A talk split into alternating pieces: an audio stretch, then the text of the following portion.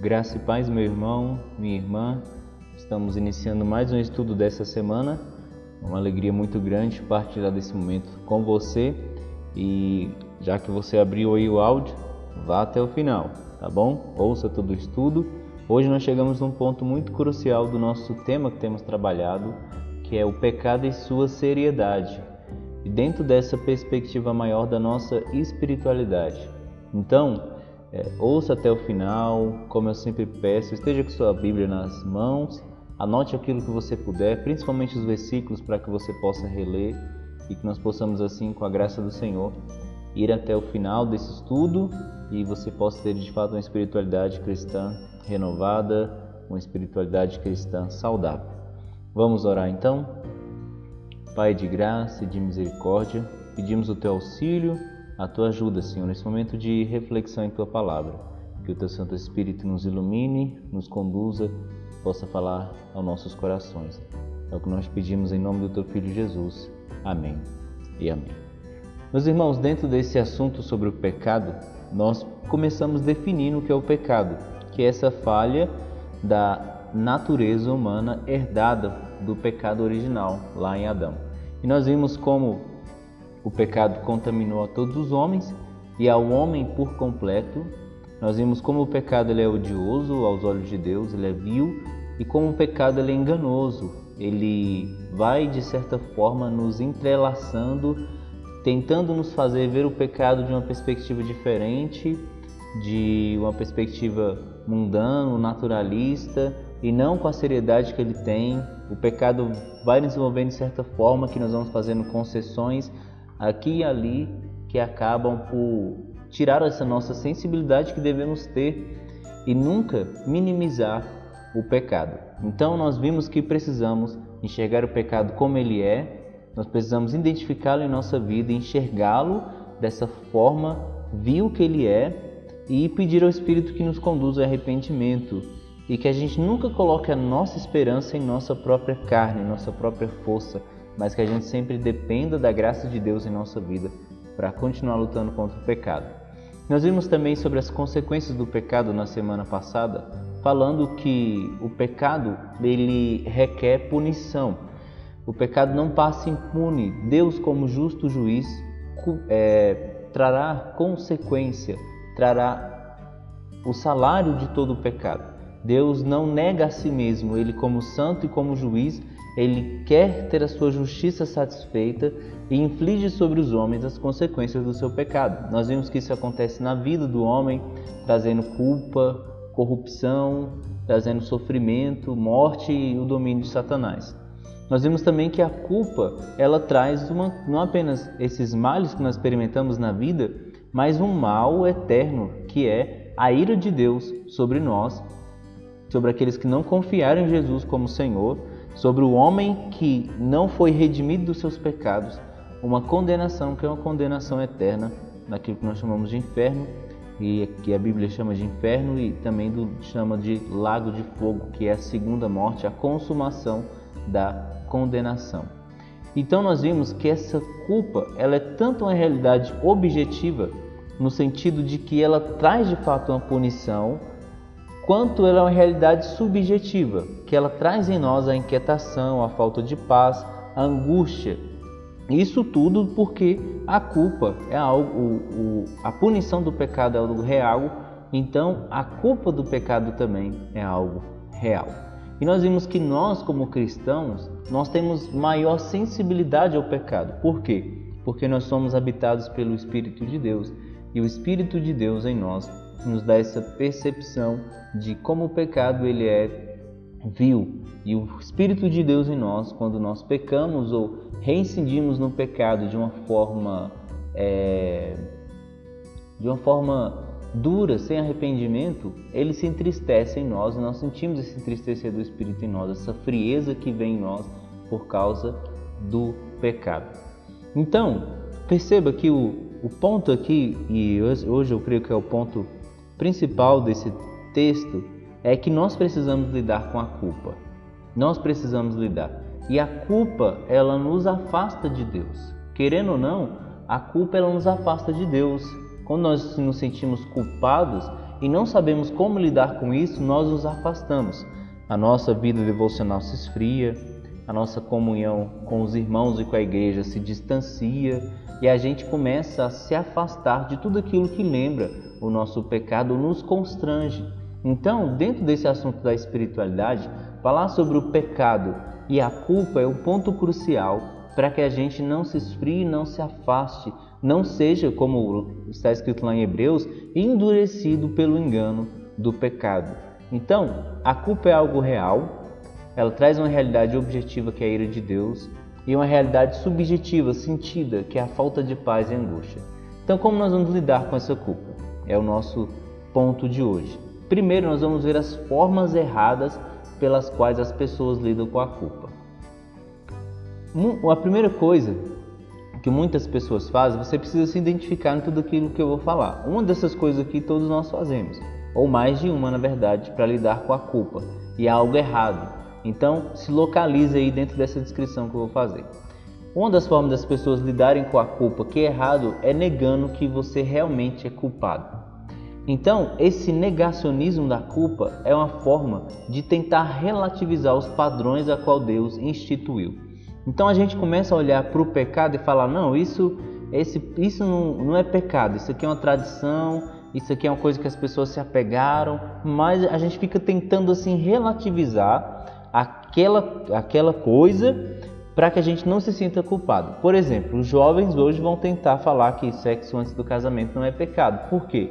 Porque eles vão tentar falar que isso é um padrão que vieram dos nossos pais, uma coisa atrasada. Então, para lidar com a culpa que de fato vem desse ato conjugal que não é para o namoro ou para qualquer outro tipo de relacionamento fora do casamento, vai se relativizar para que a consciência possa encontrar algum alívio. Então, essa é uma forma de negar os padrões de Deus. Então a gente fica tentando assim meio que dizer que não é pecado. Então, essa é uma forma errada de lidar com a culpa.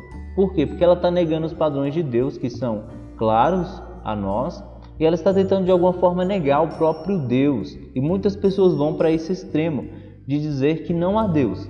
Então, se não há Deus, não há uma regra geral a qual nós devemos seguir, não há um padrão a qual nós devemos adequar. Então, no fim, o que essa pessoa quer é calar sua consciência. Lá no Salmo 14, versículo 1, diz assim: Diz o insensato no seu coração: Não há Deus. Corrompem-se e praticam abominação. Já não há quem faça o bem. Então perceba, o insensato diz no seu coração que não há Deus para que ele prossiga na prática do seu pecado. Então muitas vezes nós caímos nesse erro. Nós tentamos relativizar o pecado para que a culpa seja aliviada. Por quê? Se eu me convencer que isso não é pecado, de alguma forma eu vou convencer meu coração e minha mente de que eu não, não, não tenho culpa sobre mim. Né? É o que Paulo diz lá em Romanos 1,18 de tantos homens negar o padrão de Deus e a existência de Deus de uma forma que é tão clara e verdadeira, esses homens tiveram seu coração endurecido, a sua mente embrutecida. Eles se tornaram obscurecidos de entendimento. E o cristão pode muitas vezes cair nessa questão daquilo que a Bíblia chama de uma mente cauterizada, insensível ao pecado, porque ele martelou tanto e se voltou tanto para o pecado que ele perdeu toda a sensibilidade na sua consciência. Segunda forma de que muitas vezes nós lidamos com a culpa de uma forma errada é mantendo-se super ocupado. Isso é algo muito sutil e que muitas vezes nós não percebemos. Muitas vezes tentamos lidar com a culpa ocupando o máximo do nosso tempo, seja com entretenimento, seja com trabalho.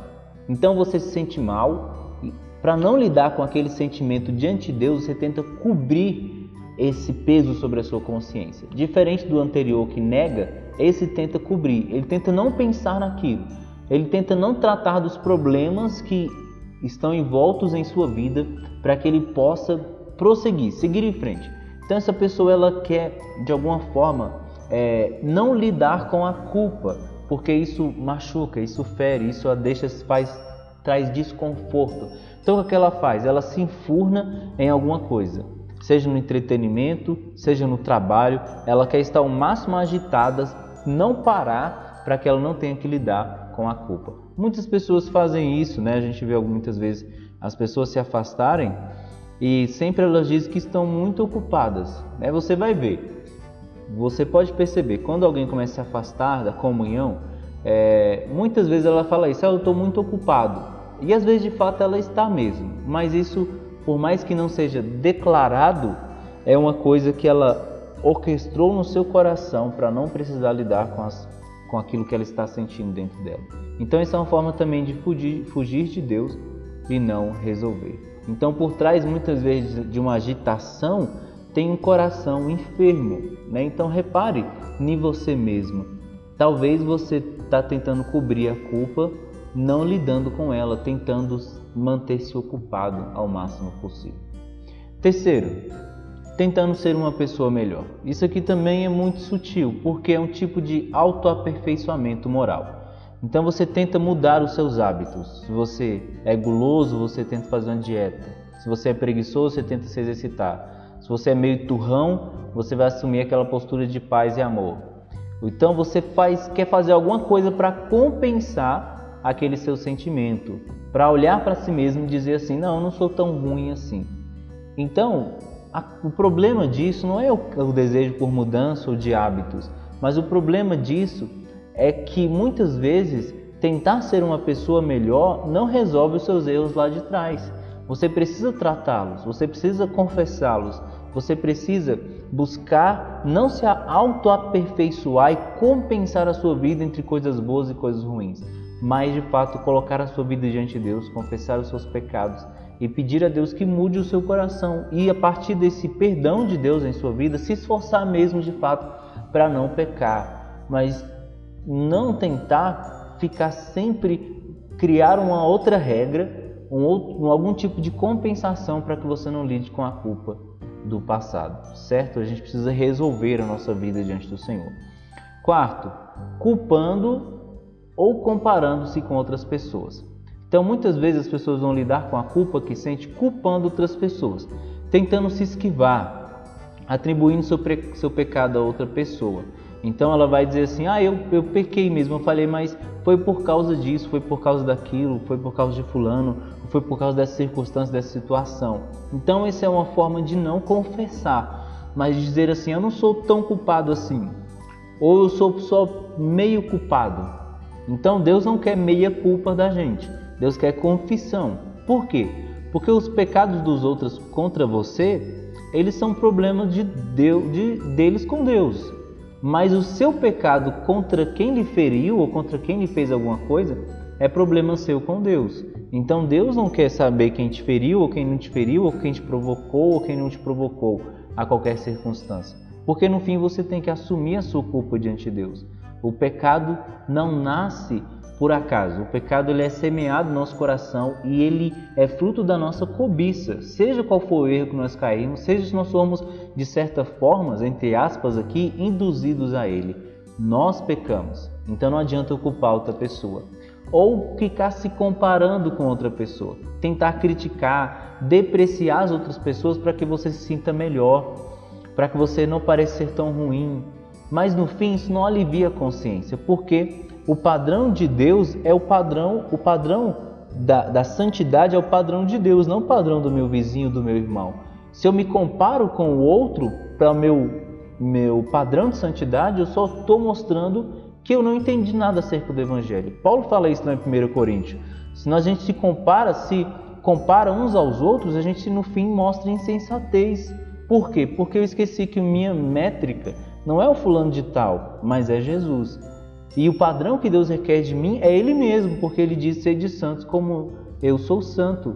Então, é, depreciar, criticar outras pessoas não vai te fazer uma pessoa melhor. Pelo contrário, só vai acrescentar mais pecado à sua vida, como a, a hipocrisia, falar mal do outro quando você mesmo faz, a maledicência, ficar denegrindo as outras pessoas, ou aumentando os erros das outras pessoas para que você se sinta melhor.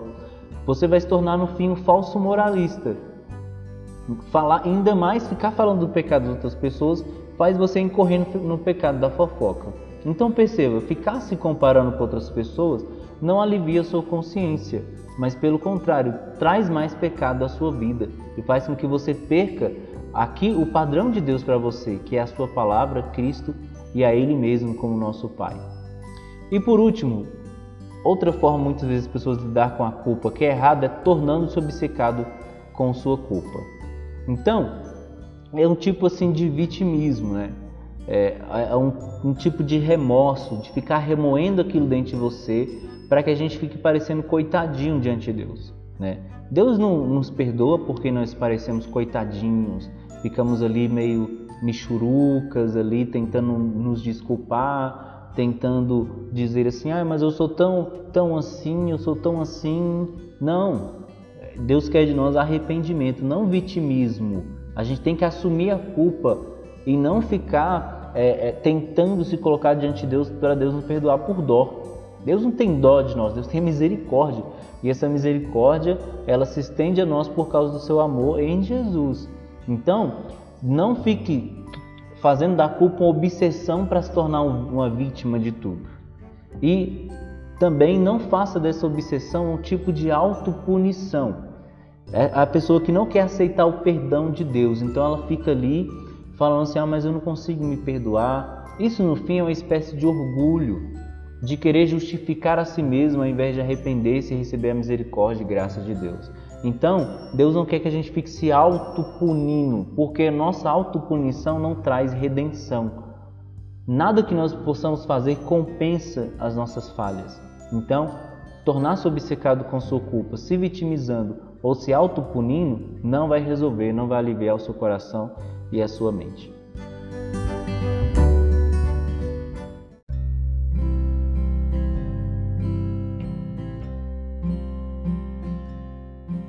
Então, qual é o caminho para lidar com a culpa? É receber o perdão de Deus e a transformação na obra redentora de Jesus Cristo. Como nós vimos, a culpa ela traz condenação. A culpa é real porque de fato a gente contrai uma dívida diante de Deus. E isso gera uma realidade subjetiva, sentida em nós, que é a inquietação, a falta de paz, o medo, a vergonha e assim por diante. Então a culpa só pode ser subtraída da nossa conta se ela for paga. E então a gente vai ter paz. Então perceba, a culpa é real porque nós temos uma dívida com Deus. Só meio de ter paz com Deus se nós tivermos um meio de não termos mais essa dívida. Porque enquanto essa dívida não for satisfeita, a culpa vai permanecer. Mas foi exatamente isso que Cristo fez. Ele sofreu a punição que era devida a nós. Ele morreu pelos pecadores para que a dívida deles fosse subtraída em seu sacrifício. Então é pela fé em Jesus que nós temos paz com Deus. Por quê? Porque é em Jesus que a justiça de Deus é satisfeita. Deus pune Jesus e derrama a sua ira sobre Jesus, a justiça dele punitiva sobre Jesus, para que essa justiça graciosa fosse oferecida a nós. Lá em 2 Coríntios 5, 21 diz: Pois Deus fez de Cristo, aquele que nunca pecou, a oferta por nosso pecado, para que por meio dele fôssemos declarados justos diante de Deus. Então, olha o que Deus fez. Deus nos deu a Cristo, deu a Cristo como oferta pelo nosso pecado. E porque Jesus sofreu a punição em nosso lugar, nós recebemos a justiça de Cristo sobre nós. Então houve uma troca. Jesus tomou os nossos pecados e nos concedeu a sua justiça. Jesus sofreu a punição pelos nossos pecados e nós recebemos a paz de Deus. Lá em Romanos 5:1 fala: "Portanto, uma vez que fomos declarados justos, temos paz. Portanto, uma vez que pela fé fomos declarados justos, temos paz com Deus por causa daquilo que Jesus Cristo, nosso Senhor, fez por nós. Então é por essa justificação, é Jesus tomar os nossos pecados, ser punido por Ele e nos dar a sua justiça, que agora nós temos um relacionamento novamente de harmonia diante de Deus. Então, como a gente alcança essa paz que vem da redenção em Cristo? Obviamente que ela é pela fé nele, como nós já lemos aqui. Lá em é pela fé em Jesus, né? Nós vimos aqui, pela fé fomos declarados justos, né? Pela fé que nós recebemos esse perdão, nós nos rendemos a Deus em arrependimento e aceitamos a sua oferta gratuita de amor em Jesus doada a nós. Então nós precisamos crer nele. Então não vai haver mais condenação sobre nós. Essa realidade objetiva da ira de Deus, de um relacionamento onde nós olhamos para Deus e não sentimos um Deus favorável a nós, mas um Deus contrário a nós e irado conosco, vai desaparecer. Por quê? Porque nós sabemos que em Jesus nós fomos reconciliados com Deus. Por isso, lá em Romanos 8,1, diz que o resultado dessa justificação em nossa vida é que nós agora não temos mais condenação sobre nós. Lá em Romanos 8:1 diz: Agora, portanto, já nenhuma condenação há para os que estão em Cristo Jesus. Em Jesus nós não temos mais o medo da condenação e da ira de Deus sobre nós, porque nós já Deus já se tornou propício a nós em Jesus. Então, mas por que depois de crer a gente ainda lida com a culpa se não somos mais culpados diante de Deus. Se não somos, não somos mais objetos da sua ira, se não seremos mais punidos eternamente diante dele. A resposta é simples, simples, é porque a gente ainda continua a pecar. E sentir culpa pelo pecado que cometemos faz parte do nosso processo de santificação. Como nós falamos, porque o Espírito habita em nós, temos maior sensibilidade ao pecado. Antes não havia luta contra a carne, contra os desejos, Simplesmente a gente se entregava ao pecado. Agora nós lutamos contra eles e por isso sentimos essa luta em nós. Ainda que isso é sofrido, essa luta, isso é bom porque a gente sabe que está vivo. Nós agora temos vida e por termos vida temos o Espírito habitando em nós. E por termos o Espírito habitando em nós, temos essa luta da carne contra o Espírito. E quando nós pecamos, nós entristecemos o Espírito e nos sentimos culpados. Então nós precisamos lidar com essa culpa que vai nos favorecer, nos ajudar nesse processo de santificação. A obra de Cristo na nossa vida, ela é definitiva para nos salvar. Quando nós cremos, nós somos salvos pela fé nele.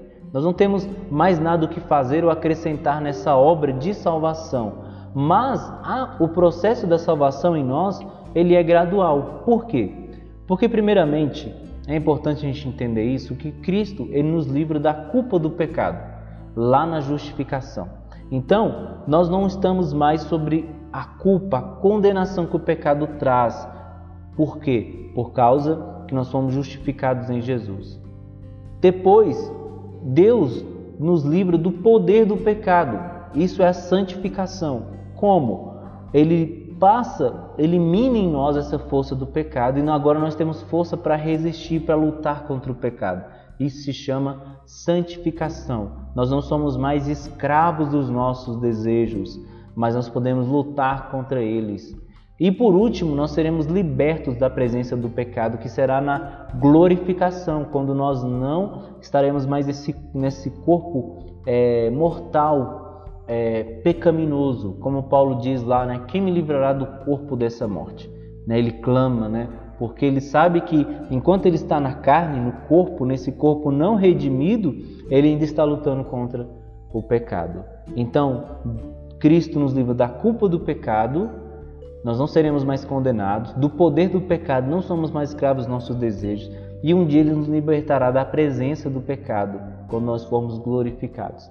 Mas até a glorificação nós estamos sendo santificados. E nesse processo nós precisamos aprender a lidar com a culpa. Então, o que precisamos crer e fazer hoje para nós sermos livres da culpa quando nós pecarmos? Primeiro, desfrute da liberdade que você tem em Cristo para se aproximar dele quando você pecar. Lá em Hebreus capítulo 10, versículo 19, diz assim: Portanto, irmãos, por causa do sangue de Jesus, podemos entrar com toda a confiança no lugar santíssimo.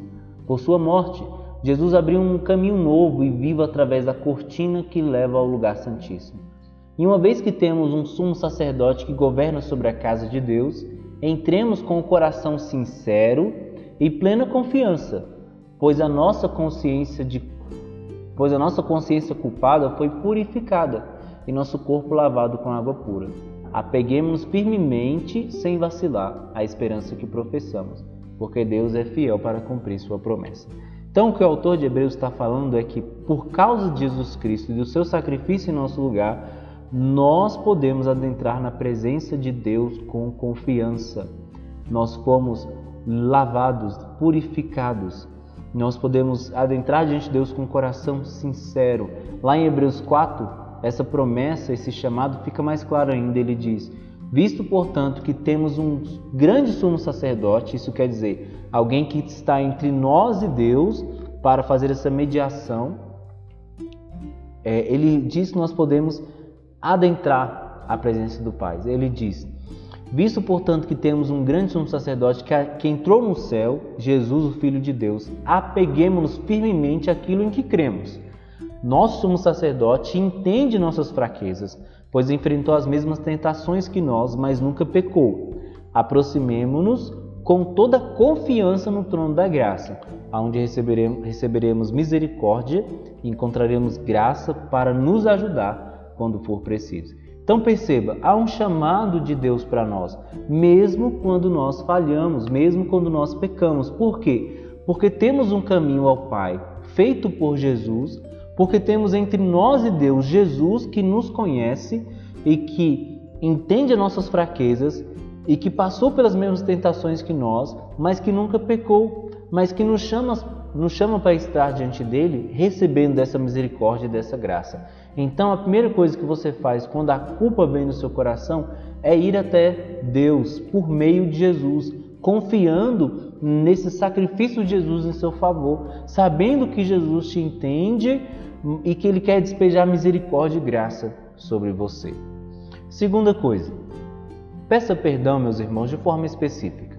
Muitas vezes nós pecamos e a gente fica meio é, protelando com Deus, como se Deus não conhecesse o nosso pecado, como se Deus não tivesse visto a nossa falha. Então a gente vai lá com o nosso coração culpado e fica assim: ó oh Deus, perdoe os meus pecados, perdoe todos os meus pecados, perdoe os pecados que eu não, que eu não vi, perdoe os pecados que eu não percebi, e a gente fica ali e não fala o pecado. Fala o pecado, meu irmão, fala aquilo que está ferindo a sua consciência de forma específica. Deus, eu pequei, eu eu murmurei, eu menti, eu fofoquei, eu tive um olhar, um olhar malicioso para uma pessoa. Fale é, para que Deus possa perdoar você e derramar paz sobre o seu coração. Não fique protelando na sua oração com Deus, sendo muito generalista. Deus quer que você se abra o seu coração para que Ele possa trazer a sua paz. Terceira coisa, lide com a vergonha relembrando o amor de Deus. Depois de muitas vezes nós adentrarmos ali, lembrarmos de Jesus Cristo, nosso Salvador e Redentor, sabemos que somos perdoados nele, sermos específicos, pedimos perdão, ainda assim temos que muitas vezes lidar com essa vergonha, com esse sentimento de que nós pecamos e às vezes não foi a primeira vez, às vezes foi uma coisa grave que talvez nos fez ficar mal diante de uma pessoa ou que feriu alguém e a gente fica triste por causa disso, a gente fica com vergonha. Quando isso acontecer, relembre-se do amor de Deus. Lá em Romanos 5,8 diz assim: Deus prova o seu grande amor ao enviar Cristo para morrer por nós quando ainda éramos pecadores. Então, Deus te aceitou e te recebeu não porque você merece ou por, porque você se tornaria uma ótima pessoa, mas porque Ele te amou, mesmo você sendo pecador.